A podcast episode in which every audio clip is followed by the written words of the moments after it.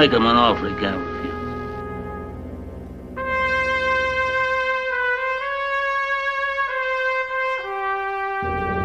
Keep your friends close, but your enemies closer.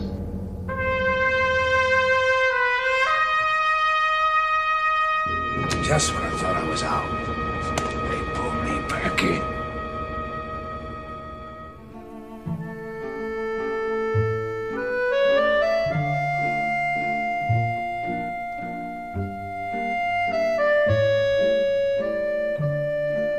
Olá, amigos! Sejam muito bem-vindos ao primeiro Alerta Vermelho de 2015. Estamos de volta para fazer a sua alegria e a nossa alegria também. Para começar o ano muito bem, para dar sorte pro restante do ano inteiro, Vamos falar hoje de uma das maiores trilogias da história do cinema, um dos três filmes que até hoje enquadra o hall de melhores filmes já feito na história do cinema. Com certeza você já ouviu falar e com certeza você já falou para alguém que já viu o filme mesmo nunca tendo visto. Estamos falando de O Poderoso Chefão, trilogia dirigida e produzida por Francis Ford Coppola. Para comentar sobre esses três filmes está aqui comigo, como sempre, o senhor Alexandre Luiz. Bom, vamos fazer uma oferta que nenhum ouvinte do podcast pode recusar, né?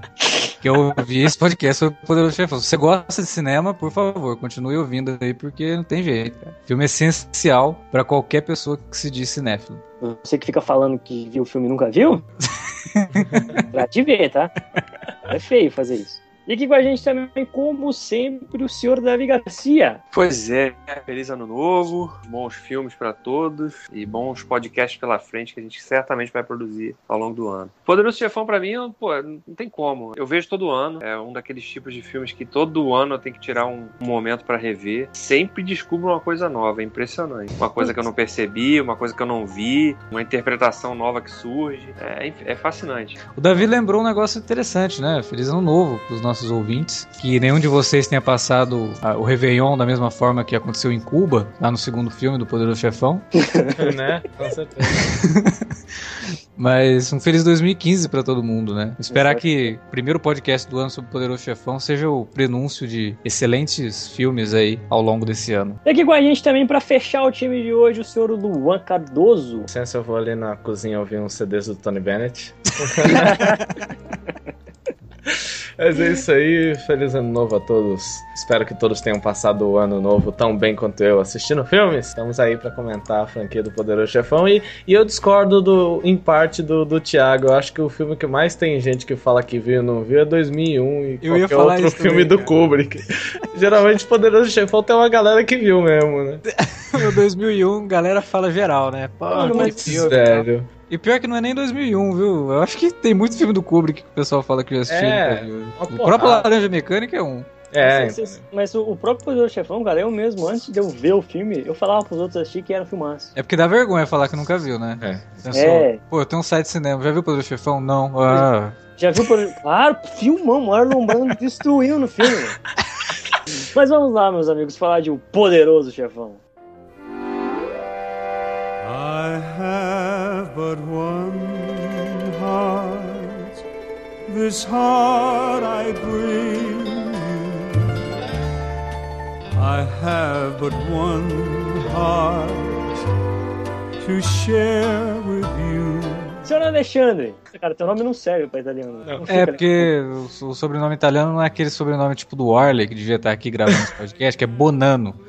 Que é um Então, sobrenome, Bonano. inclusive, de- que já foi. Tem um, tem um mafioso de Nova York que chamava Bonano. é banano. Então você vê, né? O cara. Não, O, o meu dá, Dom Lamone. Eu, é, o teu também. Eu acho que o Warley não tá participando porque tem, tem, tem coisa aí pra esconder, entendeu? Ele não, não quis participar pra não se comprometer. Bem provável. Mas era pra ele estar aí, porque ele é o nosso expert em assuntos ítalo-americanos, né? O que que é O Poderoso Chefão? Poderoso Chefão, filme de 1972, dirigido pelo Francis Ford Coppola, adaptado do livro, do primeiro su- grande sucesso do Mário Puzo, que tinha escrito algumas outras coisas, mas que nunca tinha sido muito bem aceito pelo, pelo público, pela crítica, mas de repente ele lança esse livro, né, The Godfather, O Padrinho, que fez um, um sucesso trondoso. Aí todo mundo já queria adaptar, né? Essa coisa de o livro faz sucesso e vai direto pro cinema não é novo, sempre existiu. Só mudou que agora é quadrinho, né? Mais livro. Não, mas tem livro também, ó, 50 Tons de Cinza tá aí, Ah, é, nossa. chegando no cinema. Esquece essas coisas que você não precisa lembrar. Pois é. Aí o Mário Puzo escreveu esse livro, o troço fez sucesso, a Paramount adquiriu os direitos e a Paramount queria fazer uma adaptação, e é até interessante que a gente comente isso também ao longo aí do podcast, que a Paramount queria fazer uma, uma adaptação, mas estava meio receosa, porque filmes de gangster era uma coisa que não, não, tava, não tava mais ligado ali ao cinema que era feito nos anos 70. filme de gangster era uma coisa dos anos 40, dos anos 50, né? Filmes como Anjos de Caras Sujas, o próprio Scarface, O Inimigo Público, que era baseado na vida, vagamente baseado na vida de Dillinger, né? E aí a Paramount estava meio assim, receosa. Mas por conta de algumas coisas que foram acontecendo, e até o Luan vai poder é, esclarecer isso melhor, assim, porque ele é um grande estudioso da vida do Francis Ford Coppola. até tem um texto bem legal que ele escreveu ali sobre o, Apocalipse Sinal, tá no link aí no post. E que com a chegada do, do, Coppola, a ideia do filme de gangster, assim, ela, ele obviamente é um filme de gangster, mas ele é totalmente focado em outras coisas. Porque se você for pegar a história básica do filme, tanto do primeiro, quanto do segundo, quanto do terceiro, a história, né, o fio que leva a história. O que, que é ali o primeiro filme? Os caras tentando tirar o Don Corleone da, da jogada, né? E assumir ali com uma, uma coisa envolvida com drogas, que é uma coisa que o Corleone não queria. E o Michael é, assumindo a família ali e tal. Porra, é uma história simples pra caramba. Qualquer diretor com menos imaginação faria isso com uma hora e meia de filme. Né? Ele pegaria essa história, faria uma história básica de gangster, só que o filme não seria Poderoso Chefão, né? Seria simplesmente um filme de gangster comum. Ou gangster. É, seria o gangster. O cara ia adaptar um negócio curto ali. O Coppola tinha outras ideias. Ele queria pegar toda a ideia do livro que é realmente contar a história da família Corleone e, colocar os, os, dilemas familiares que ele viu ali no livro que dava para ser colocado no cinema, porque tinha coisa que ele também não gostava. Tem toda uma subtrama no livro que é tipo a reconstituição da vagina. Ele falou: Meu, não vou colocar isso no filme, né? Esse bagulho é muito tenso. É. Não tem necessidade também pela história que ele queria contar. Pois é, não vai rolar isso aqui. E aí, como a, forma como ele conta a história, de focar tudo né, na família e nas, nos relacionamentos, você vê que, pô, a história é realmente simples, cara. Não tem não tem nada complexo no, no, no fio da, condutor da história. Mas o que importa é a família. Isso sem o, o Coppola, talvez a gente não, não teria visto. No, né? Totalmente. Eu acho que é até interessante para falar desse âmbito da produção, voltar ainda um pouquinho antes na história, porque Hollywood ela estava passando por uma crise, né? The Sound of Music, que era o, o A Noviça Rebelde, que era para ser um grande sucesso, não foi o sucesso que se esperava. Os grandes filmes da, da velha Hollywood não tinham mais público e os estúdios estavam decaindo, né? Tanto que na época, no começo dos anos 60, na verdade, ali na, na, naquela meiuca, né? 59, 63, o estúdio da Paramount mesmo, todo o complexo da Paramount foi vendida para Gulf and Western por 600 mil dólares. Dinheiro que nem se fazia um filme naquela época. Então realmente estava todo mundo a fim de sair da indústria do cinema porque achavam que não, o meio de cinema como nós conhecemos, a tela grande, tendo projetado o filme, ele não tinha mais nenhuma esperança. E aí, pra é, azar de todo mundo, quem entrou para poder fazer isso eram empresas que lidavam com outras tantas empresas, então os caras não tinham o um mínimo discernimento artístico. Então, quando a Gulf and Western que comprou a, a Paramount era de um cara chamado, um, um, austríaco chamado Blomdorf, que falava xingando com todo mundo e tinha negócio de açúcar na República Dominicana. Então o cara não entendia nada de cinema. E eles compraram uma porção de roteiros, né, com a intenção de tentar fazer com que o cinema voltasse a funcionar e a Paramount teve a sorte de, de já ter um sucesso legalzinho, que foi com o filme Love Story, que era uma adaptação de um livro também que era sucesso. Mas eu acho mais interessante ainda, e tem muita gente que não lembra dessa história porque eles não, não contam muito, e eu descobri isso através dos meus contatos de Hollywood, que o Mario Puzo, ele, ele... É, eu tenho os contatos lá.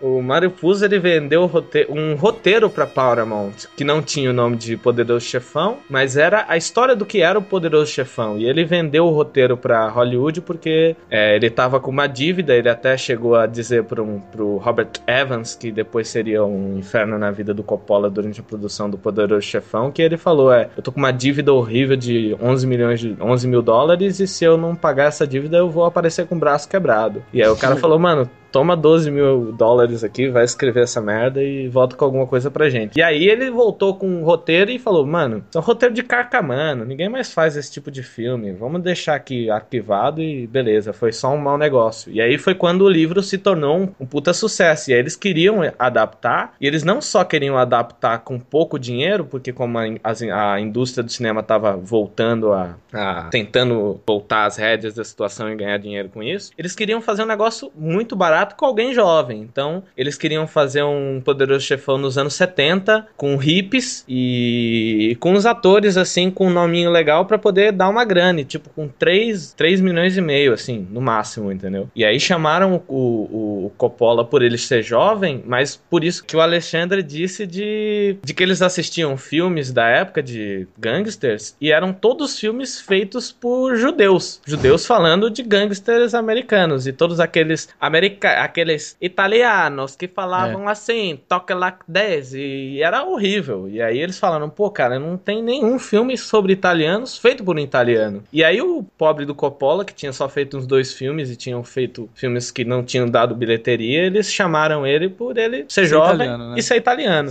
e aí quando ele foi pressionado a, a aceitar o roteiro para poder fazer o filme, enfim, por, to- por causa de toda uma crise que ele, que ele vinha enfrentando com o estúdio que ele queria criar, né, a produtora que é a American Zytrope. Pesquisem, a, a, a empresa que mais faliu na história do cinema e reergueu-se de novo. E ele acabou aceitando o papel. E eu acho que o mais interessante e o porquê que o Poderoso Chefão funciona lindamente bem é porque ele, nos anos 70, tinha essa questão do autor e vou fazer o projeto ficar mais pessoal possível. E pra ele era ótimo, porque ele nasceu numa família italo-americana, né? O pai dele tinha descendência direto com a Sicília, então eles tomavam vinho, é, comiam macarrão e falavam italiano dentro de casa. Então todas as pequenas coisas que a gente percebe na, na trama do Poderoso Chefão são, são coisas que ele colocou Genuínas, né? genuínas. Aquele lance do. Tem uma, tem uma situação que ele conta que ele adorava em casamentos de parentes que ele não conhecia, porque sempre era feito num, num grande espaço. Geralmente era uma. Como é que eles chamam? É um.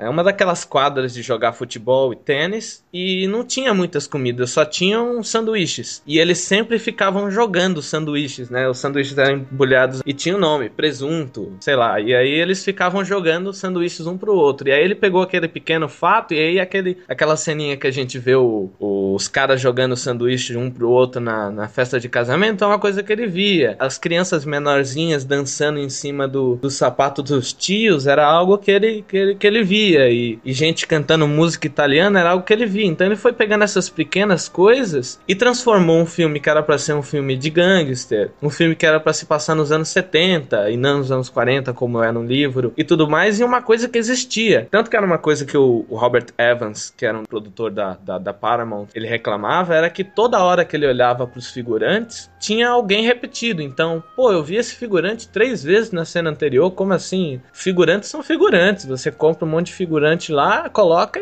Foda-se. E ele não, ele trouxe figurantes italianos, gente que parecia italiano, atores italianos. E isso deu uma carga pro filme muito maior. Um, ne- negócio le- legal, né, que o Luan tava falando, que a questão assim, já vamos contratar o, o Coppola, porque ele é um diretor novato, né, ele é jovem e tal, e meio que eles tinham na ideia que, pô, o cara é jovem, a gente vai conseguir controlar ele melhor, né, eles viram que não, não era bem assim, e por ele ser italiano, mas também tem, tem outras coisas, né, o Coppola fazia parte ali de uma geração que tava começando, da qual fazia parte o Scorsese, o próprio Steven Spielberg, o George Lucas, né, que eles, eles respeitavam muito o cinema clássico lá dos anos 30, dos anos 40, dos anos 50. Eles usavam esse cinema como base pra eles, porque foi como eles aprenderam a fazer cinema, mas eles queriam fazer uma coisa nova, né? Eles estavam na época da contracultura, então era uma coisa assim que, porra, a gente não tem que ficar preso nessas convenções, né, de os filmes de gangster, por exemplo. Os antigos, eles eram os gangsters, eles, eles eram muito unidimensionais, né, cara? Era tudo muito assim, tipo, o cara é gangster porque ele é uma vítima da sociedade ou porque ele é simplesmente mau e ele tem que ser um gangster, entendeu? E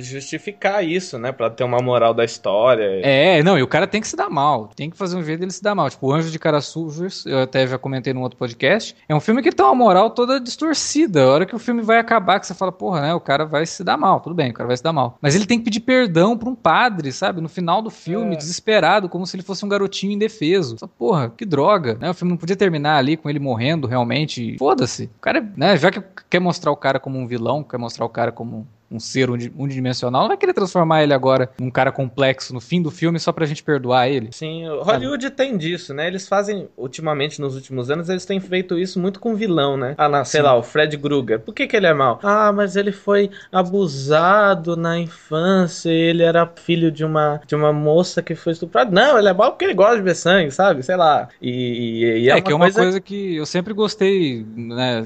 A gente elogiou isso quando foi falar do Batman, por exemplo, que o Coringa do, do Nolan, ele é simplesmente o Coringa. Ele É. não, não tem origem, não tem nada. Ele surgiu ali e boa, sabe? Ele é o vilão e pronto. Exatamente. Mas Eu- no caso do Poderoso Chefão, não. Ele não quer tentar criar aquela coisa de que, ah, não, olha, tadinho, ele é mafioso porque a sociedade criou é, os caminhos para ele se tornar assim, porque ele quer. Não, sabe? É uma- um outro lado. É um outro lado do gangue. A ótica toda do, do Poderoso Chefão é sempre de dentro da família pra fora, né? Sim. E acho que isso é fundamental também, porque a gente não vê a organização como uma instituição criminosa, em primeiro lugar. A gente vê como uma família e que, por, por acaso, a ocupação do- da, da grande parte dos membros ali é criminosa. Sim. Né? que pra Mas eles o- é totalmente normal. né? Eles não têm que ficar justificando a, a si mesmos. Assim. Sim, sim. Até porque aquele é o mundo que eles conhecem, né? Sim. Exato. Mas a as relações são todas muito familiares, né? Laços de, de, de confiança, né? A irmandade que ali entre os personagens, os mais diferentes níveis, isso é muito, muito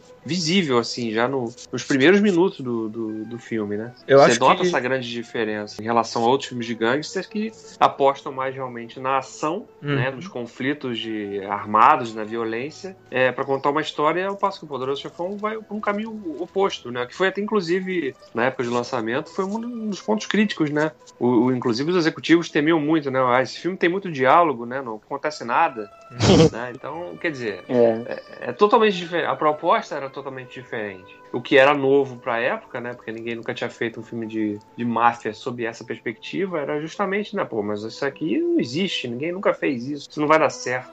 E deve, pro, pro ponto de vista do estúdio, deve ser complicado, né, cara? Você pegar e investir em algo novo, depen- precisando fazer dinheiro, investir em algo novo, sendo que tipo, tinha um, uma Operação França ali que era frenético de ação, fazendo dinheiro pra caramba, e você com um produto totalmente diferente Uhum. do que aquilo que tava fazendo dinheiro, querendo que aquilo faça dinheiro, sabe? Sim, é, e, é, e é uma coisa que o estúdio ele, ele pensa, né? Essa coisa da, da grana, enfim. Tanto que essa coisa que o Davi falou de que eles estavam com medo de o filme não ter nenhuma ação, aí falaram, pô, mas não tem ninguém, só tem, não tem ninguém se batendo, não tem ação nenhuma, só tem um monte de gente falando. Aí ele fez aquela cena que a Connie leva uma, uma- umas porradas do, do marido dela. Mas o que eu acho ma- mais interessante, aí voltando pra essa coisa do, do que, que o filme se tornou, é que, claro, o mais óbvio era fazer um filme de gangster. Ah, os negócios são assim e tal, e barabim, barabum, tem tiros e etc. Mas eu acho que o que ele fez com o Poderoso Chefão, o, que, o melhor trabalho que o Coppola fez nesse, nesse material foi, ter- foi, além de ter dado essa pessoalidade pra ele, que tornou ele muito mais rico, filme ne- nesse caso, foi o fato de que ele transformou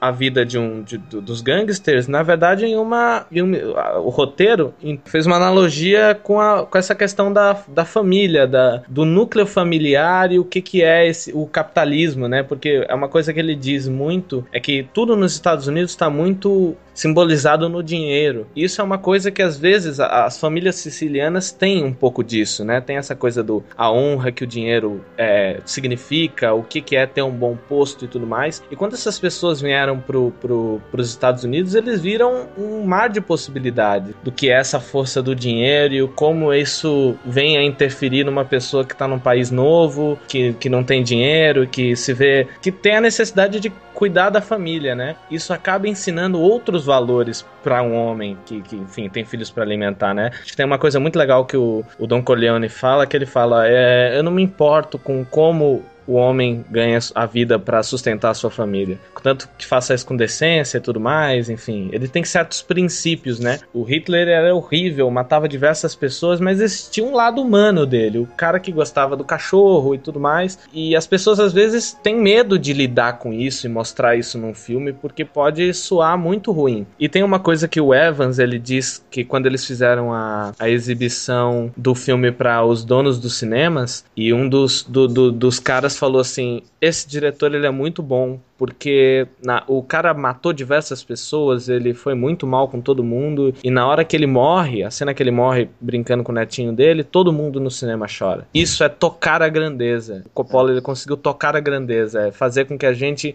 é, se sinta, sinta afeição para um personagem e mostre que ele, que ele fez coisas erradas e que ele tá pagando por isso de outras formas, que não seja com um letreiro falando, olha, o crime não compensa, mata a alma e envenena, entendeu? Ele mostra que o cara fez coisas ruins e ele vai pagar isso de outros modos. Ele paga isso perdendo filho, ele paga isso com a saúde ruim que ele tem, com diversas outras coisas, né? é bacana esse, essa personalidade que tem, principalmente na figura do, do Don Corleone, né, do, do Vito, que ele é muito fiel aos princípios dele e ele realmente fez tudo aquilo pela família e ele realmente se importa com a família. Não é tipo que nem o Michael, que no segundo filme dá para entender que ele, ele faz pela família, mas o lado dele conta muito. Tipo, ele faz pela família pela obrigação de fazer pela família. O Vito não, ele fazia por amor mesmo, pelo princípio dele. Naquela cena que ele fala pro Sunny se ele tá passando tempo com a família dele, se ele está tendo tempo de qualidade com a família dele. Porque um homem de verdade, só é um homem de verdade, se cuida da sua família. Totalmente. Não, e você vê, né, que no segundo filme ele faz esse contraponto do Michael com o Vito de uma forma genial, né? Que é mostrar, né, todo o crescimento do Vito como mafioso, e aí você vê as atitudes dele sempre terminando ali com ele chegando em casa, abraçando a mulher. Até quando ele mata, né, o cara que comandava o bairro lá, ele mata o cara, chega na casa dele, tá toda a família reunida ali, ele dá um abraço no, na mulher, pega o, o Michael no colo e tal. Porra, meu, a diferença, né? O Michael, ele, ele, a cada coisa que ele faz, ele vai distanciando mais da família. Ele fecha a porta na cara da, da Kay, ele, né? Todos aqueles momentos emblemáticos do filme. Já o, o Vito, não, né? Parece que cada coisa que ele fazia, ele tava aproximando mais a família dele. E aí é que tá, porque é uma coisa que eu acho muito interessante, né? Eu acho que o, o, tem muita gente que fala, ah, não, mas o, o Don Corleone, ele era um bom, ele é um bom, ele era um bom chefão, né? O, o Michael, ele não é um bom chefão. Eu acho que o, o, o que acontece acontece aqui é que o. Novamente aquilo que eu, que eu falei um pouco antes, né? O Coppola ele busca mostrar que o Don Corleone tá pagando pelo que ele fez com pequenas coisas, né? Como por exemplo, a forma como ele educou os filhos dele. Embora tenha tido muito amor e tudo mais, a forma como os filhos é, cresceram naquele meio violento e tudo mais os tornou homens de certa forma violentos, truculentos também, e que não tinham os mesmos princípios do pai porque não viveram e não, não tiveram a, não estiveram nas mesmas circunstâncias que o pai. E o fato do, do Sony, por exemplo, naquele momento que ele chega e fala assim, é, você quer dizer que os Tatalha vão nos vão cobrir a oferta, não sei o quê? E aí ele fala assim, você vê, eu fui tive um problema efetivo com os meus filhos e eles falam quando deveriam ouvir e tudo mais, que os filhos dele se tornam, de certa forma, já é um pouco do, do, do, pagamento de todo o sofrimento e dor que ele causou a outras famílias, né? O fato do Michael é, ver os negócios muito mais como uma coisa de poder e não, enfim, uma devoção, só uma tarefa que ele faz para trazer o pão para casa, mostra essa, essa questão, né? É aquele negócio do, do, do, da família rica em que o pai devota 15, 20 anos para a empresa, a empresa cresce, é incrível, mas ele não dá atenção para o filho e no momento que o filho precisa cuidar da empresa, né? Pegar a empresa para ser dele, né? Para ele manter o negócio da família, ele destrói a empresa inconscientemente, porque de certa forma ele odeia aquilo. Era isso que eu ia falar agora, cara. A leitura que eu faço do Michael é justamente essa, porque o filme, ele, como ele não se passa nos anos 70, mas ele foi lançado nos anos 70, que é o auge, o auge né, da contracultura, que foi marcado por essa luta contra instituições. Então o Michael, ele jovem, falando para Kay, né? É a minha família, não, sou, não é quem eu sou. Né? Então ele renega isso. Quando ele tem que assumir o negócio, ele assume por obrigação, porque ele não tem escolha. E ele acaba destruindo a família dele, mesmo que inconscientemente, mas por conta disso, desse histórico dele de realmente, durante toda boa parte do primeiro filme, ele renega isso. Ele não quer isso para ele, ele diz que não, não, não é quem ele é e tudo mais. O cara é um herói de guerra. E isso brinca um pouco com essa coisa, porque ali nos anos 70 você tinha o pessoal que era que estava ainda hippie, né? Que lutava contra a, a, instituição familiar, daquela coisa sisuda da família, que olha, você vai crescer para ser um advogado, você vai crescer para ser um médico. Cara, não, eu quero crescer para ser quem eu quiser ser. Não quero seguir o que você quer que eu, que eu siga. Que é justamente o que o Michael representa, né? E aí, em determinado momento, ele tem que seguir aquilo, porque ele não tem escolha. E os hippies, aconteceu isso com os hippies também. Era tudo muito bonito quando era jovem, não sei o que, mas chegou um ponto que aí a água bateu na bunda, pô, a gente vai ter que é, se ajoelhar o capitalismo aqui, não vai ter jeito. A gente, ter, a gente, tem que comer, a gente tem que fazer alguma coisa. Vou, vou trabalhar, vou virar advogado, vou estudar para ser advogado. Então, é muito disso, sabe? E, e todo o, crescimento da família Corleone, ele vai mostrando isso em outras épocas, que não são as épocas que o filme foram feitos, mas na época que o filme foi feito, isso estava muito emblemático. No, nos anos 90, comecinho dos anos 90, finalzinho dos anos 80, quando sai o terceiro filme, hum. é isso, né? É a família tentando se reestruturar novamente. Por quê? Porque os anos 80 ali, era molecada que era filha de hippie, e que agora estava entrando para o mercado de trabalho total, com ideias totalmente novas, querendo trazer até um pouco de volta algumas coisas é, dessa família sisuda lá dos anos 30, dos anos 40, uhum. né? Que nos anos 70 todo mundo queria se distanciar. Então tem muito disso, cara. Cada um dos filmes, assim, apesar deles se passarem, o primeiro se passa nos anos 40 e comecinho dos 50, o outro nos anos 60 e o terceiro nos anos 70, é, eles são retratos do, do, do período que eles foram feitos. Sim né? E não do período em que ele se passa. E eu acho também interessante isso, porque isso é uma coisa muito familiar e isso existe independente de ser nos anos 60, sabe? O Sim. próprio Coppola, ele passou por um pouco disso. O pai dele, o Carmine, que era músico e um ótimo, tocava flauta lindamente, ele sofreu muito e foi muito, teve muitos fracassos por ele acreditar na, na, na, na vida artística e acabou não dando certo. E, e ele, com, com a mulher dele, né? Ele, ele sempre disse para os filhos que ele não queria que nenhum dos filhos tomasse o rumo artístico. E durante muito tempo isso foi um, um mal pro Coppola, porque ele achava que estava fazendo algo ruim, querendo fazer filmes e tudo mais. Tanto que o primeiro filme, que, a primeira vez que ele pediu pra mãe dele dinheiro para comprar um, um, rolo de filme para fazer um filminho, a família dele negou e ele teve que trabalhar ajudando um, um cara que limpava chão na escola e ele dava 25 centavos pro Coppola toda vez que ele ajudava. E ele foi juntando aquela graninha e conseguiu comprar o filme. Então, assim, exi existe desde sempre isso da família falar, ó, oh, você vai ser doutor, você vai ser isso. E eu me sinto um pouco é até próximo do filme do Poderoso Chefão, porque embora sejam italo-americanos e a minha família seja nordestina, tem um pouco dessa, dessa coisa sisuda de manter a família e de estar próximo da família, tanto pro lado bom quanto pro lado ruim. No caso do, do Coleone, eu diria que o filme ele é tão, o segundo principalmente, ele é montado de uma forma que ele nos faz sacar isso que a gente tá comentando agora. Por exemplo, aquela cena em que o, o Michael ele fala que ele se alistou no exército, aquilo é único e exclusivamente, ele só se alistou no exército exército não por amor ao país e tudo mais, mas simplesmente por chamar atenção. Rebeldia. O... Né? Exatamente, o Michael. Ele sabia que ninguém ia aceitar. Exatamente. O Michael, ele é o único filho que todos querem decidir o futuro por ele. Na hora que o Reagan fala para ele, ó, mas eu e seu pai estávamos conversando sobre o seu futuro. Vocês falando sobre o meu futuro? Poxa, é. Michael, não sei o que. Então eu acho que desde o começo existe uma coisa que o próprio Michael ele não consegue entender, mas ele acaba fazendo. Então, assim, esse próprio negócio de sabotar a empresa e de destruir a família, qual é a primeira atitude que ele toma como dom? De levar todo mundo para Nevada, tirar todo mundo de, de Nova York. Ou seja, todos os negócios principais do pai dele estavam em Nova York, todas as raízes do, do pai dele estavam em Nova York. ele, ele vira as costas para aquilo, literalmente. Tanto que num segundo momento, quando a mãe dele morre, ele faz questão de literalmente acabar totalmente com isso. A primeira festa que ele faz no segundo filme não tem músicos italianos, é uma coisa muito mais especiosa, muito mais política tanto que os negócios do pai dele estavam mais centrados para jogo, mulheres e tal. E o Corleone, ele, o Michael, ele começa muito mais a jogar os negócios da família para tramóias políticas, para investimentos em outros países. E o Coppola, ele costuma dizer muito que o, o Poderoso Chefão ele é uma crônica sobre a família e uma crítica ao capitalismo.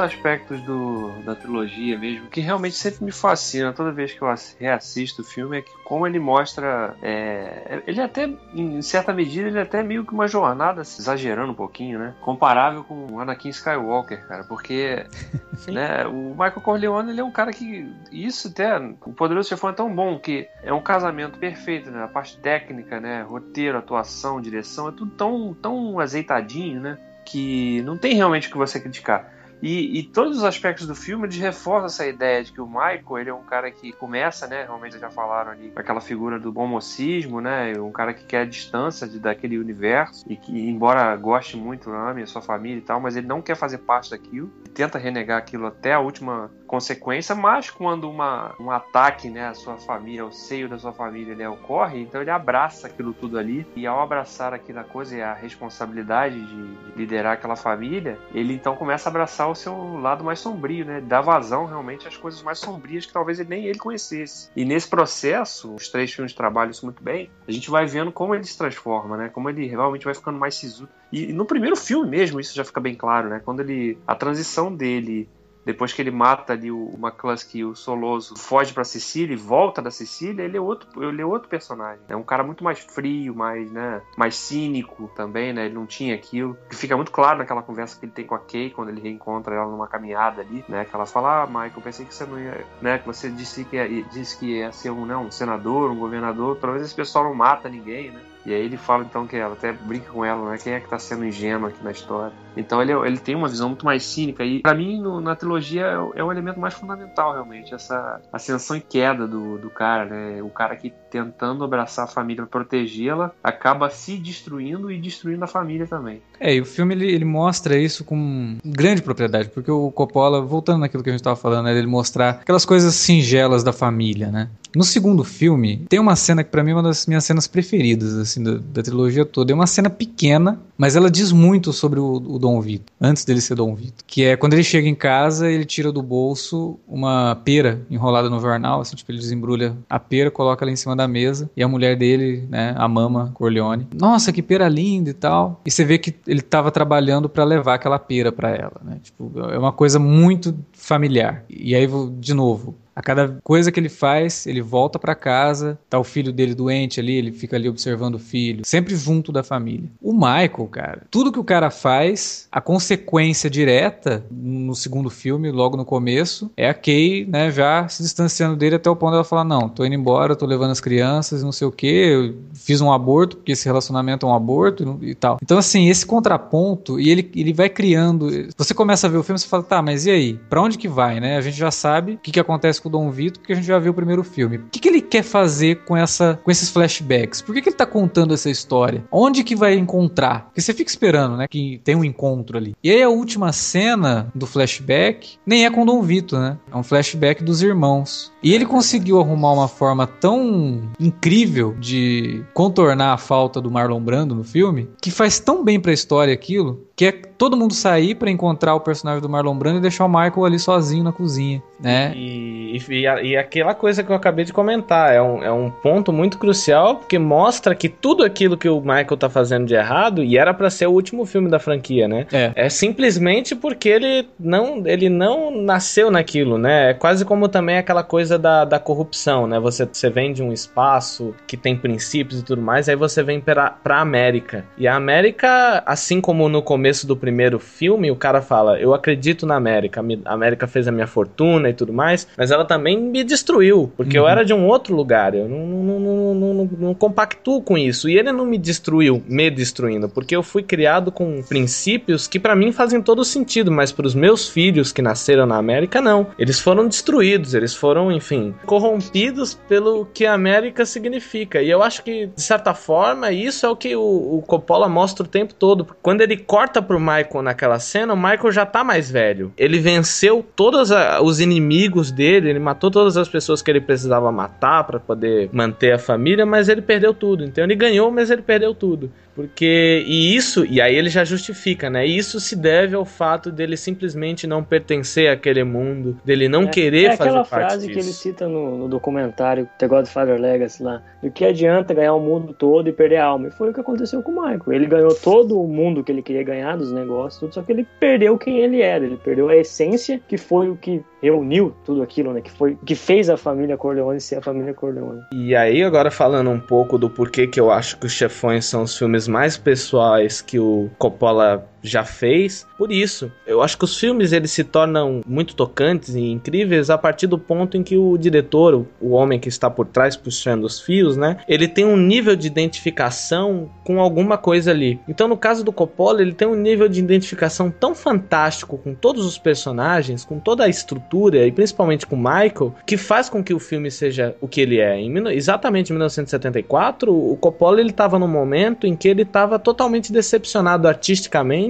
porque ele sabia que ele de certa forma não queria ter feito o Poderoso Chefão, porque quando ele aceitou fazer isso, ele abriu mão de fazer outros projetos que ele julgava mais pessoais, que não trariam dinheiro para ele, e aquele experimento que era Zé Trope era o que ele de fato queria, mas aí quando ele ganhou todo aquele rio de dinheiro e comprou uma porrada de coisa e tudo mais, ele se viu totalmente sozinho num, num, num, num momento artístico muito vazio, tentando levar para botar para frente diversos projetos, mas sempre voltavam com um, os chefões. Tanto que tem uma frase do Blundorm, que era o, o dono da Gunfen Wester, que comprou a Paramount, que ele chegou pro Coppola e falou assim: Você tem a receita da, da Coca-Cola e não quer fazer mais garrafas?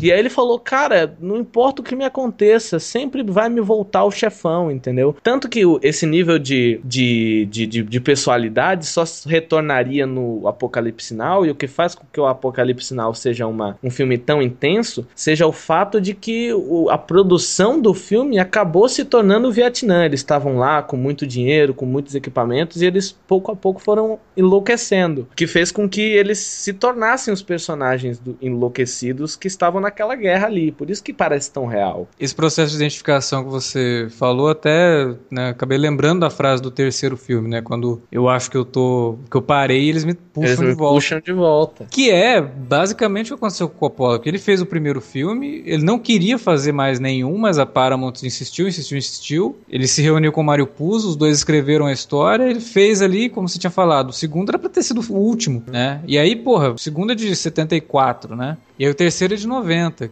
Just, é, demorou tudo isso porque ele não queria realmente fazer. Mas É, aí e- todo mundo ficava, e aí, você não vai fazer o filme? E aí, você não vai fazer tal? Ele, porra, vamos fazer esse negócio, né? E ele pôs de novo, escrever. Mas você vê que tem isso no, no filme, né? Essa coisa assim de que era pra eu ter parado com isso aqui, né? Eu devia Ele, ter- ele, ele fala diversas vezes, né? Que ele queria ter parado no primeiro já, né? Mas ele só fez o segundo filme porque a Paramount deu pra ele liberdade criativa total, né? Falou, Não, pode fazer o que você quiser. E tanto que ele, um dos grandes momentos do filme, que é quando o Fredo morre, né? Que ele manda matar o Fredo, o próprio Mário Puzo não queria. Ele falou, pô, mas tá louco? Ele vai mandar matar o próprio irmão? E ele, não, isso aqui faz parte do que eu quero pro personagem, acho que vai ficar interessante e tal. Aí o Puzo falou, não, tudo bem, vai, pode até matar, mas a gente tem que matar a mãe deles primeiro. Primeiro, é só E aí tem isso no filme, ele falando, ó, você só vai matar o Fredo, enquanto minha mãe estiver viva, você não faz nada com ele. Né? E isso, isso foi uma discussão que eles tiveram no, no- na- no próprio processo de escrever Sim. a história. né? O Coppola tem isso, de colocar essas coisas assim, que fizeram parte dele dentro da, da própria história, meio que até pra mostrar como, é- como foi difícil chegar ali. Sim, entendeu? esse lado pessoal. E é uma coisa, essa metáfora do, do, do segundo filme é o que ele era no momento, né? Ele, o Michael Corleone, ele venceu, conseguiu matar todo mundo, mas ele perdeu tudo. Então, o Coppola, ele tinha dinheiro, ele poderia fazer o projeto que ele quisesse. Antigamente, ele ficava contando migalha lá com os colegas dele pra poder fazer um curtinha e não tinha nada. E ele ganhou rios de dinheiro, só que ele perdeu totalmente a sanidade dele. O processo do, do primeiro Poderoso Chefão foi tão doloroso pra ele, emocionalmente, artisticamente. O casamento dele estava em frangalhos. Pouco tempo depois da produção do segundo filme, ele perdeu o filho dele, o Dio, o filho mais velho dele, que até aparece no, no, no primeiro chefão. Ele perdeu o filho dele num acidente de barco. E assim, o cara tava em total frangalho. Ele, depois da- do, do, do, do Poderoso Chefão, ele só fez o Apocalipse Now mesmo. Todos os outros filmes dele se, se tornaram grandes, grandes filmes, sabe, um pouco sem alma. Tanto que tem uma frase do Scorsese que ele fala assim: é, nós colocamos tudo de nós em um filme, e se ele não fosse um sucesso, toda a nossa carreira desabava com ele. Houve diretores que depois de certos títulos não tinham mais nada, mais nenhuma vontade de lutar. No caso dos filmes do Coppola, eles foram sucessos comerciais, mas artisticamente, pessoalmente, para ele foi muito doloroso. Então acho que por isso o filme ele é tão pessoal. Os, os dois chefões, inclusive o terceiro, eu acho que menos, mas os dois chefões são muito pessoais, estão muito o Coppola ali. Por isso que eu acho que o filme é tão forte, nos atinge tanto. Walter Mutt, que faz a mixagem de áudio e editou os outros filmes do Coppola, inclusive o terceiro chefão, ele fala que você tem que pensar um filme em como uma, um take se encaixa numa cena, como uma cena se encaixa numa sequência, como uma sequência se encaixa no filme, como o filme se encaixa na filmografia do diretor e como a filmografia de, do diretor se encaixa no cinema e como o cinema se encaixa dentro da sociedade. Eu acho que o Poderoso Chefão ele tem isso, né? Ele se encaixou na sociedade. Todas as pequenas caixas foram bem embaladas e por isso que o filme é o que ele é.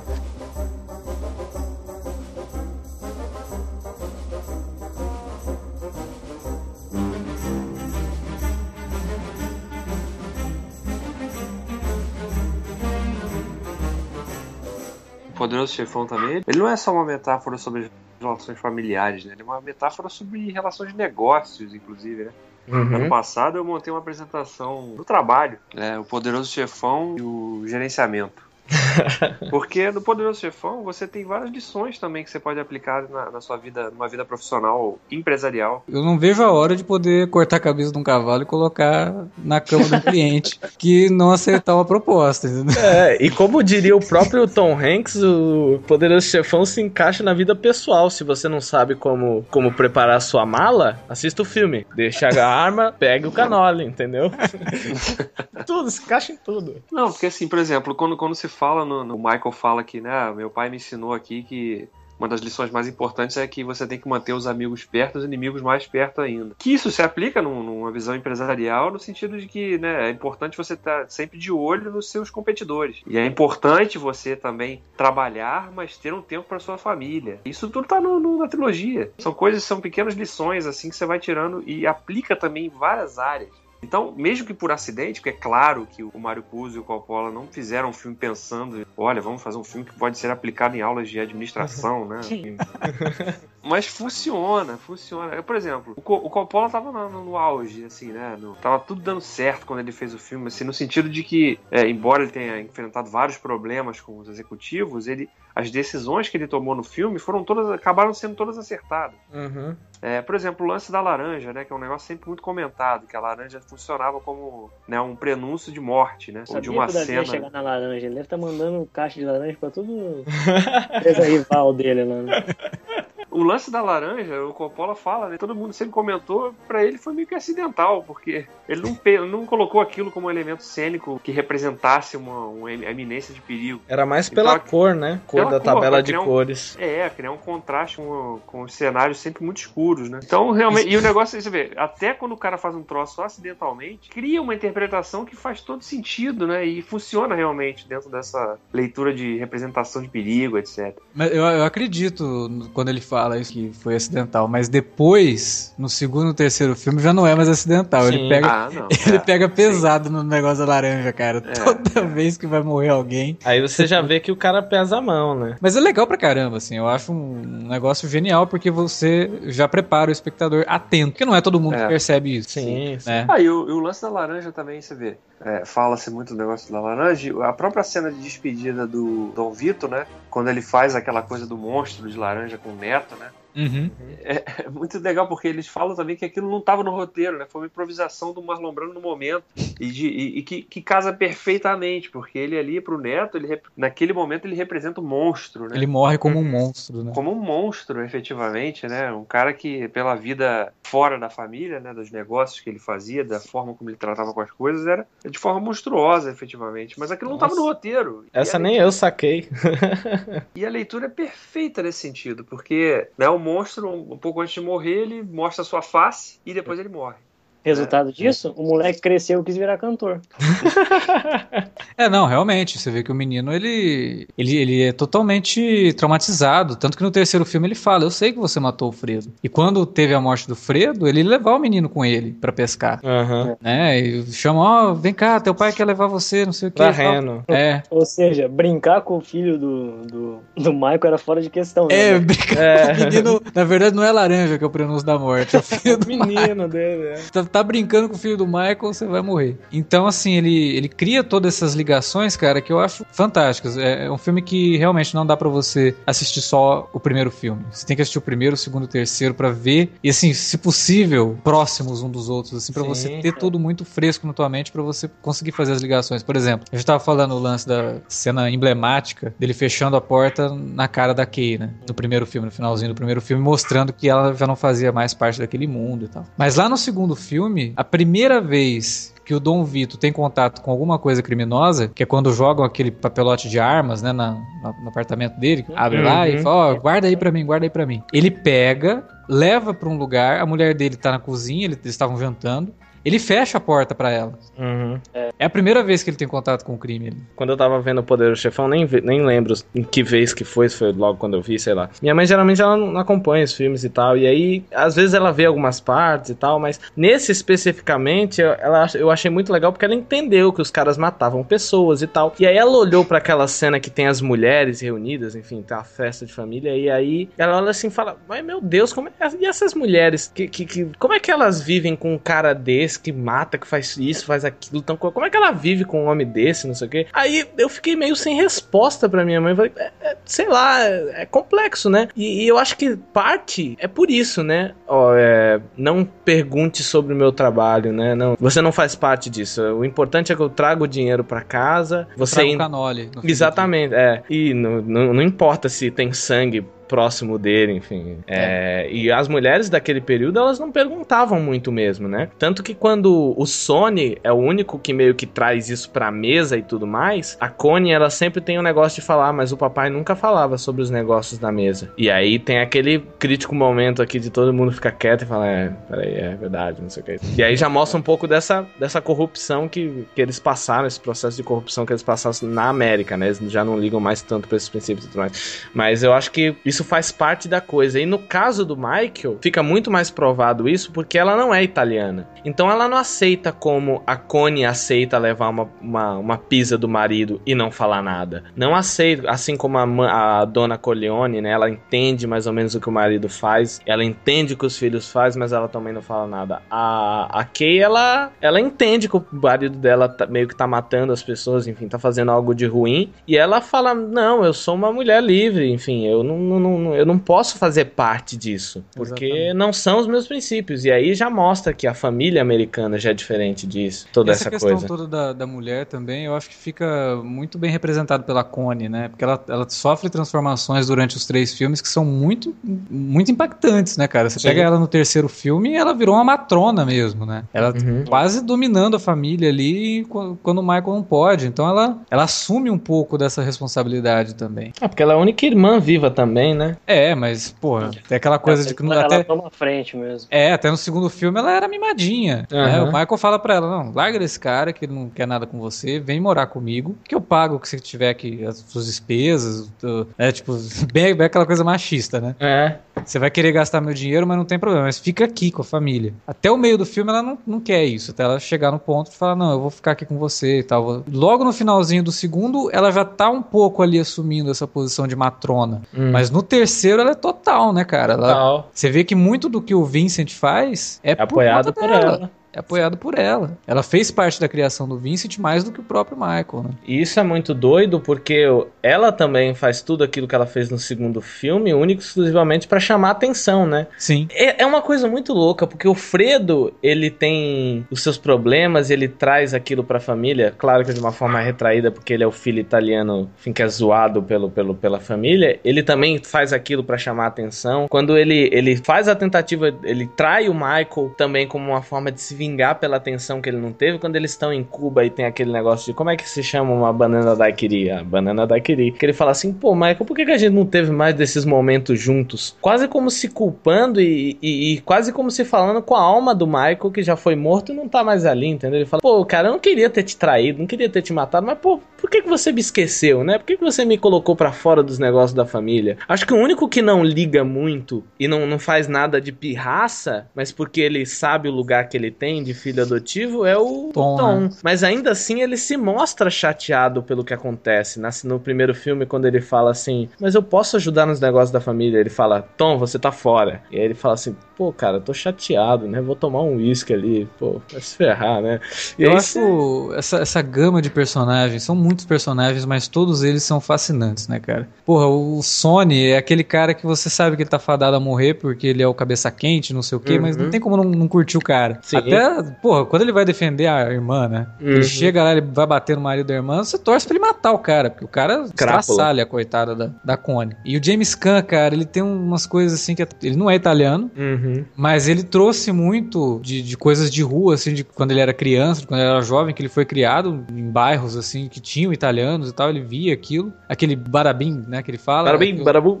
aquilo é de rua, não, não tava no roteiro também. É improvisação do, do James Caan. Uhum. E ele consegue fazer um italiano ótimo. Sim. Né? O cabeça quente italiano perfeito. Ele, Ele até faz- ganhou o prêmio, né? ele É. fala isso, né? Que eu ganhei prêmio duas vezes como melhor italiano. Eu? Eu não sou italiano. Tentei falar pros caras que eu não era italiano, mas não quiseram me ouvir. Eu acho genial o gestual da mão dele, sabe? Ele mordeu o- dele morder na hora que o, o Clemenza vai na casa dele, que ele acabou de, de receber a notícia que o pai levou um tiro e tal. Que aí ele fala assim: Não, vai lá, não, não traz ninguém, só vem você, tá bom? Que ele faz o negócio com a mão e com os ombros, assim, que é tão italiano, que eu acho genial, cara. O, o mise-en-scène dessas, de cada momento familiar, assim, é tudo muito, muito bem marcado, né, cara? Você vê que todos eles têm suas características e essas características vão se alterando conforme esses personagens vão crescendo, pelo menos os que ficam vivos. E o Coppola retoma isso no terceiro filme com o Vincent, né? O Andy Garcia, ele praticamente baixa o santo dele ali do James Caan, ele vira o James Caan. Sim. Tem vários momentos que você olha pra ele, ele tá fazendo o, o Sony, né? Inclusive esse negócio de morder a mão, assim, tem uma hora que ele acontece alguma coisa, ele fica nervoso, ele, mas é, é tão sutil. Morde até a língua dos outros, a orelha dos outros. Ah, a cena que ele morde a orelha é legal depois quando ele vê a ópera, né? Que o cara morde a orelha assim, a hora que dá um close no rosto dele, dando um sorrisão. assim, ah! Tipo assim, eu tava certo, ó. É um jeito legal de- de, Sacanear, né? Mas ele, ele, o negócio dele morder o dedo e é, é rápido, sabe? É uma coisa assim de cena mesmo e que só o ator estando muito dentro do personagem consegue fazer de forma sutil, sem a câmera dar um, um zoom no cara, mostrar o É. que ele tá fazendo. Quem não tá atento às vezes nem percebe, Uhum. né? Que ele tá realmente pegando os trejeitos do Sony. Porque não é uma coisa muito na cara, que é o que ele não consegue fazer com a própria filha, né? Coitada Ah, da, Meu Deus do céu.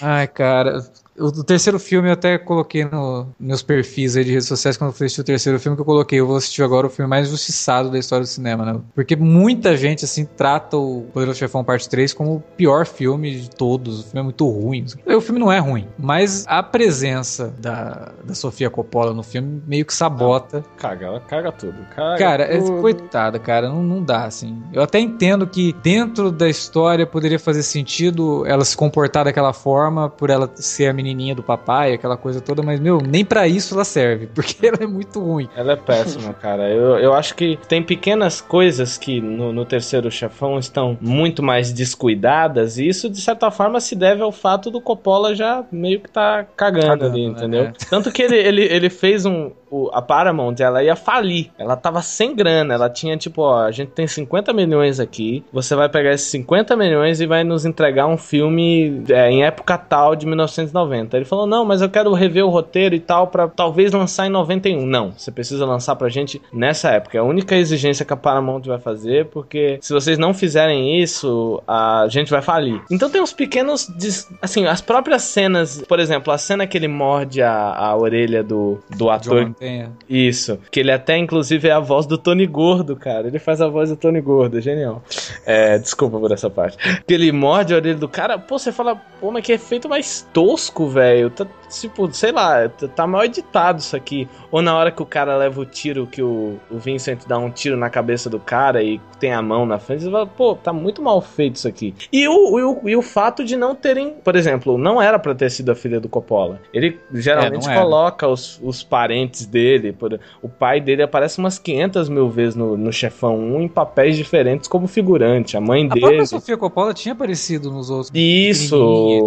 O, o batizado do filho do, da Connie é ela, de fato, ali, né, como atriz. Mas, enfim, não era pra ter sido ela, era pra ser a Fiona Ryder, aí ela tava... Winona Ryder, né? Eu sempre erro o nome dela. Caralho. Caralho. Shrek na cabeça. É, ela não pôde porque ela foi fazer o, o Mãos de Tesoura. Também era pra ser a, a Madonna se ofereceu pra fazer. Nossa, e poderia aí, ser pior então. né? É, e aí ele falou, cara, não, Madonna, você já tá muito velha. Olha, olha só como ele tava desinteressado. Não, é- não é porque você é ruim, não, mas é que tá velha. É, não, porque se fosse por ruindade, ele não teria colocado a É filha, filha, né? né? Tava meio sem, sem nexo ali.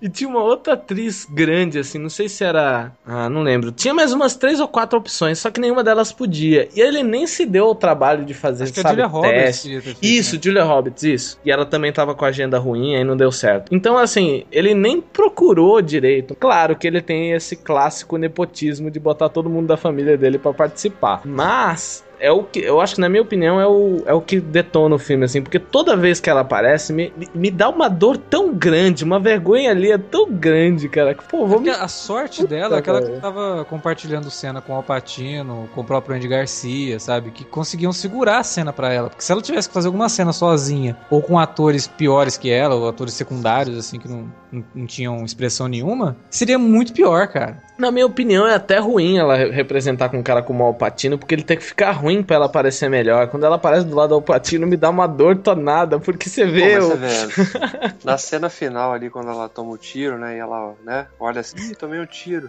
É muito ruim. Vou cair agora. Aí depois o, aí o Michael cai na escada, né? Acho que naquela cena tem um misto de um pouco, né? É um pouco é a dor do personagem, e tempo é a dor do, do Alpatino tendo que fazer essa cena com uma, com uma atriz tão ruim, né? Que ele dá aquele grito silencioso. Ele, não, trabalhar. Cara, que eu acho que aquela cena, por exemplo, quem fala mal do Poderoso Chefão É, Parte 3, essa cena é do caralho. Porra, meu, olha essa cena, sabe? É o tipo de coisa que faz valer o filme. Você Não, eu- aceita a, a Sofia Coppola, sendo que o filme termina com uma cena dessa. A cena é maravilhosa. O Alpatino dando o máximo dele ali, graças à boa ideia do Coppola de tirar o áudio, né? Uhum. Porque É, ele é tinha as ele- versões com áudio e tal, mas aí ele, ele viu assim e falou, puta, mas tá muito, tá muito grito isso, né? Tá muito grito. Aí o Walter Mant falou, não, então peraí. Aí ele tirou. É, há Não, e- boatos e- que o Walter Matthau é autor desse rolê, mas tudo bem.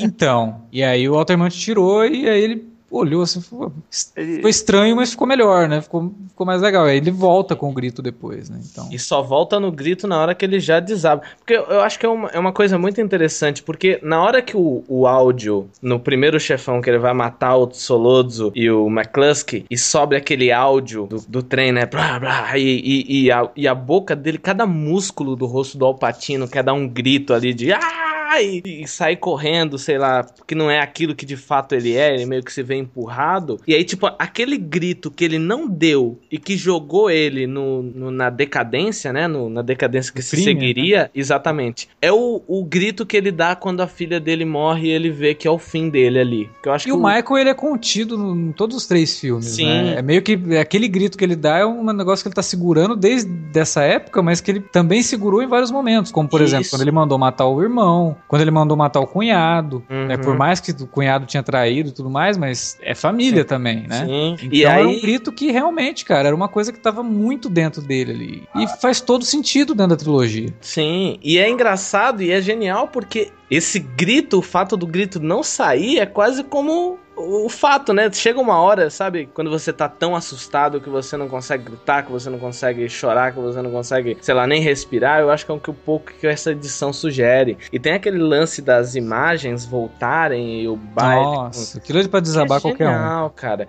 E eu acho que outra cena também que eu amo muito, amo muito no terceiro filme, é o momento que ele tá brigando. Porque assim, to- em todos os filmes, o. E aí eu também acho genial essa construção e essa desconstrução do ator do Alpatino Pacino, né? Porque em todos os filmes ele é muito centrado e tal, e nesse filme ele se mostra mais aberto, ele faz umas piadas e tal. E aí no momento que ele tá na cozinha e o Vincent tá puto, e aí ele briga com o Vincent e tal, e aí começa a dar uns trovões e ele começa a gritar Fredo e tal, tendo aquele ataque. Cara, aquela cena é tão genial que eu juro, da primeira vez que eu assisti o filme, eu voltei três vezes para poder ver de novo, não só a atuação do Patino, mas o que aquilo significa, né? O fato dele falar que não tem mais, que não, não precisa ter medo dos trovões e o fato dele falar o nome do Fredo, gritar pelo Fredo, caindo, e você fala assim, pô. É, porque você que... vê que a morte do Fredo foi realmente o baque dele, assim, é. Acabou com ele mesmo, tanto que o terceiro filme ele fica o filme todo ainda lidando com isso, né? Até o ponto dele chegar e se confessar ali pro, pro bispo e tal. Esse, esse lance todo acaba se manifestando fisicamente nele, né? Com, essa, com a doença dele, com a diabetes, aquela coisa toda, que é uma coisa que o bispo fala para ele, né? Você tem muita coisa para resolver, né? Então teu corpo tá respondendo a isso. E aí você vê o Michael fragilizado, você vê o Michael doente, você vê o Michael tendo um ataque na hora que ele vai conversar com o bispo, hum. né? Ele começa a me dar alguma coisa com açúcar rápido, não sei o que e tal, você vê que o cara realmente já não é aquele Michael Corleone, justamente por conta da morte do Fredo, que é um momento realmente de transição para ele. Uhum. Tanto que ele, realmente no terceiro filme, você vê que ele quer mesmo ó, não, é, é para legalizar mesmo, entendeu? Eu quero entrar numa empresa, mas ela tem que ser uma empresa idônea. Essa imobiliária, né, que eu quero fazer negócio aqui, eles têm que ser idônea. E aí ele descobre que o troço não é idôneo coisa nenhuma, né? É genial esse negócio dele querer ele querer nos últimos. Ele sabe que ele vai morrer, sabe que tudo acabou e ele querer. É um negócio muito psicológico, né? Porque eu acho que literalmente o, a morte do Fredo é um baque psicológico para ele, né? Além de uhum. todos os outros que ele já teve. E é engraçado isso de. Ah, ele, ele, meio que quer reaver o nome, limpar o nome do, da família, mas não pros outros, para ele.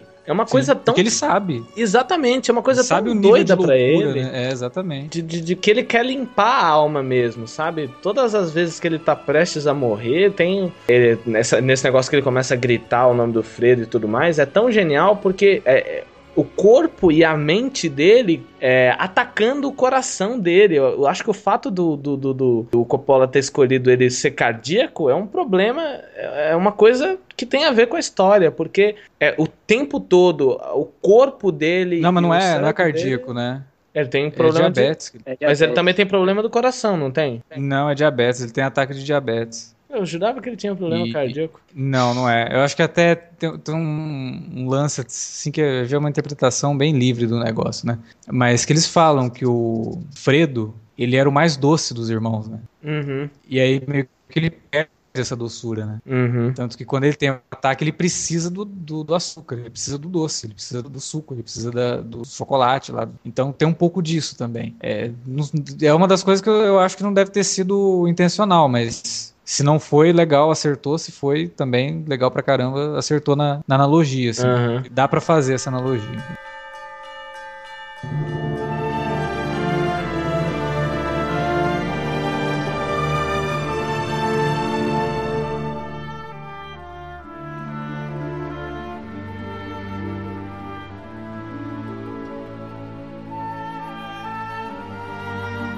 Você falou aí um pouco atrás que deve-se assistir os três filmes porque eles são quase como se fossem um, né? A gente geralmente no podcast a gente separa as produções e fala, ah, agora vamos falar do Poderoso Chefão 2, ou agora... É, a gente tá falando... Aqui não, é. A gente Mas começou Precisa ser isso, cara. Precisa porque eles são eles se completam demais, cara. O segundo... E, e, é legal porque são filmes que se utilizam até de narrativas diferentes. O segundo com aquela coisa do, do, do flashback, né? De ser interrompido por flashbacks do, do, do Vito. Mas eles se complementam demais, cara. Não dá para você separar um do outro, porque você não, você não consegue é, absorver o que o, o que o, segundo filme quer te passar se você não tiver assistido o primeiro, né? Por todas as analogias que ele faz, pela coisa de pegar, olha, tá vendo isso que o Vitor tá fazendo? Você viu o Michael fazer um negócio parecido lá no primeiro, que é a questão assim de que, ó, ele tem que matar alguém para ele entrar no, na máfia, né? O Michael vai lá e mata o Soloso e o, e o McCluskey. No, no, no, segundo filme, a pessoa que o, o Vitor mata é o chefão lá que domina o bairro. E aí no terceiro filme você também tem isso com o Vincent, uhum. né? De ter ter que matar o cara da mesma forma que o Vito matou lá no, no, no, no começo. Né? Então, Sim. cara, não tem como. Os filmes se complementam demais. É uma coisa que você não vê tanto em trilogias. Você vê, ah, essa é uma trilogia tal, essa é uma trilogia tal, mas você não vê filmes tão bem unidos. E que são filmes que foram feitos assim. Ninguém pensou no primeiro, já, no- já pensando no terceiro. Uhum. É, ele, de certa forma, é mais fácil você pegar,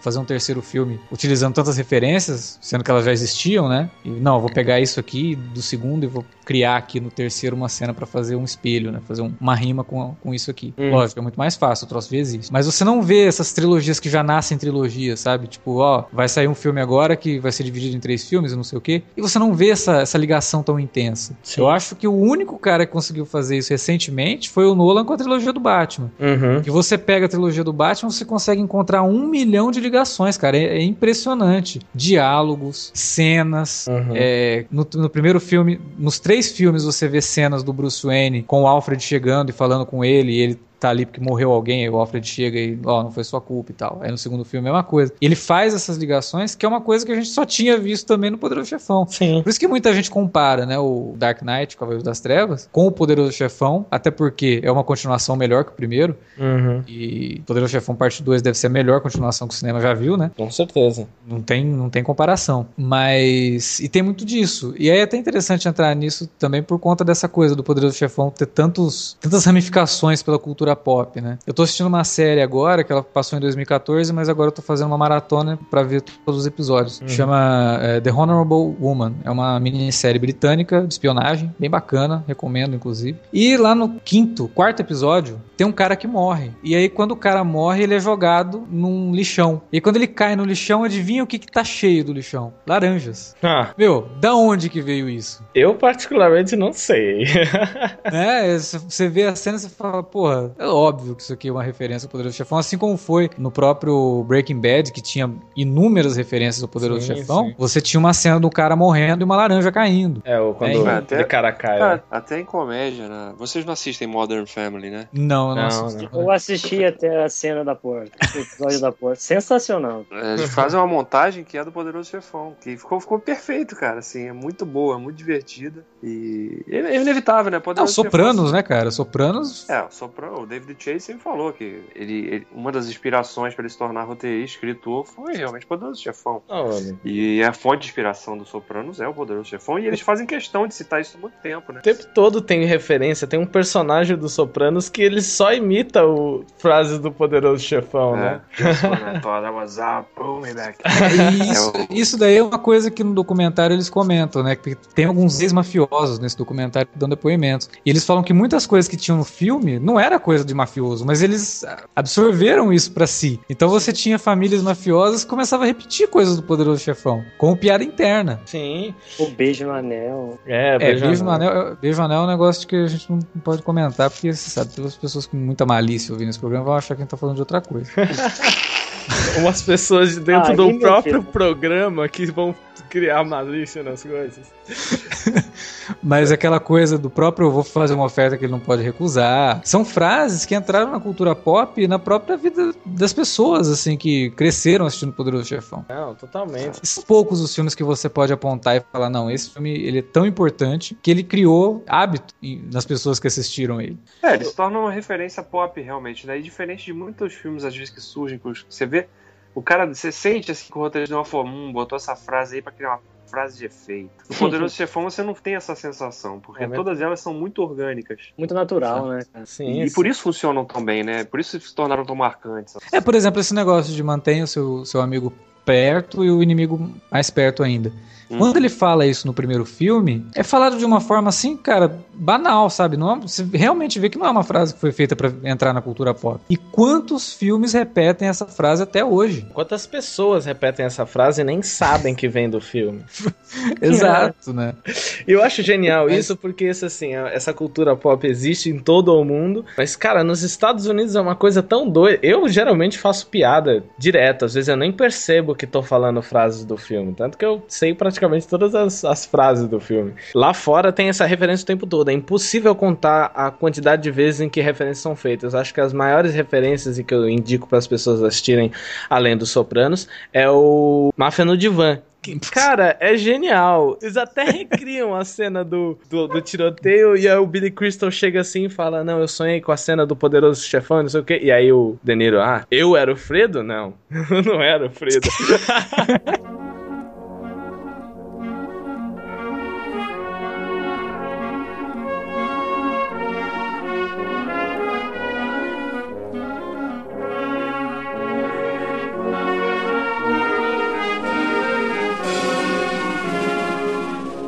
é, esse fato de que o filme, o Poderoso Chefão, tem muita coisa que foi criada pro filme. Então, assim, ele não é nem de, de longe o filme, claro, é, é, é fantástico. Muita gente vai até talvez interpretar mal. Não, vai parecer pior do que é, mas não é bem por aí.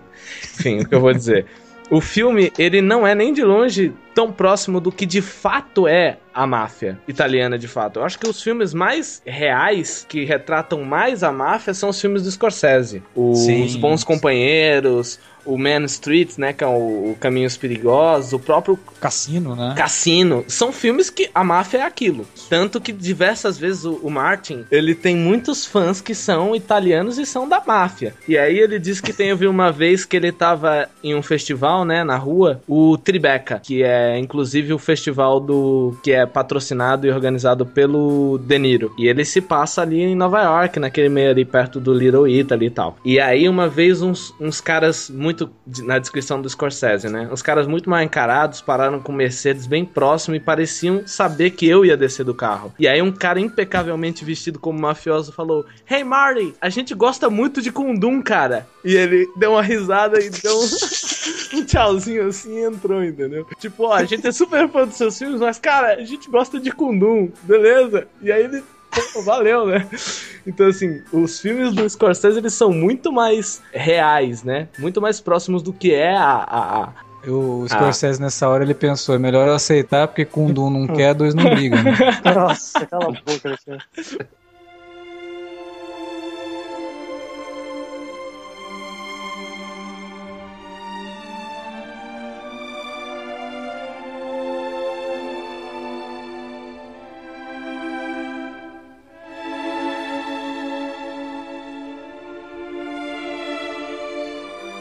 Pô, eu acho que é isso, né? Quer dizer, na verdade não é, porque tem muita coisa que a gente devia falar sobre o Poderoso Chefão e a gente não falou aqui. É, tem muitos aspectos, né? O figurino, por exemplo, a música do Nino Rota. né? Porra, a Nossa. música fabulosa, a música do Poderoso Chefão. Claro, tinha muito mais assuntos, mas quem sabe, num futuro, a gente não volta a falar de O Poderoso Chefão. Nunca se sabe, né? Um filme que, como já falado aqui mais pra trás, sempre quando você assiste, reassiste, você acaba pegando coisas novas. Então, quem sabe, num futuro, a gente não volta a comentar essa bela trilogia. Mas por hoje é isso, meus amigos. Espero que tenham gostado. Não esqueça de deixar seus comentários, suas opiniões sobre Poderoso Chefão, se você tem alguma coisa pra falar, estender a discussão, como eu gosto de dizer sempre, sobre o filme, aí na área de comentários e nos outros caminhos que o Alexandre sempre te lembra. Antes de mais nada, eu queria dizer que nós acabamos de reconhecer, o Thiago acabou de reconhecer, que tem um monte de coisa que ficou de fora. Então, por favor, evitem comentários do tipo, ah, vocês esqueceram de dizer. A gente é, sabe. desculpa, a gente sabe, a gente esqueceu. Não a dava gente só não quer comentar tudo. chatear vocês com um podcast de 40 horas, né? Pois é, dá pra falar muita coisa, mas por favor, comente, adicionando algumas coisas à, à conversa e complementando, mas sem esse vocês esqueceram, porque fica complicado. Porque se a gente for lembrar de tudo, Fudeu. o podcast vai ficar gigantesco. Você manda um e-mail para alertavermelho@cinealerta.com.br ou lá nas redes sociais, no twitter.com/cinealerta ou no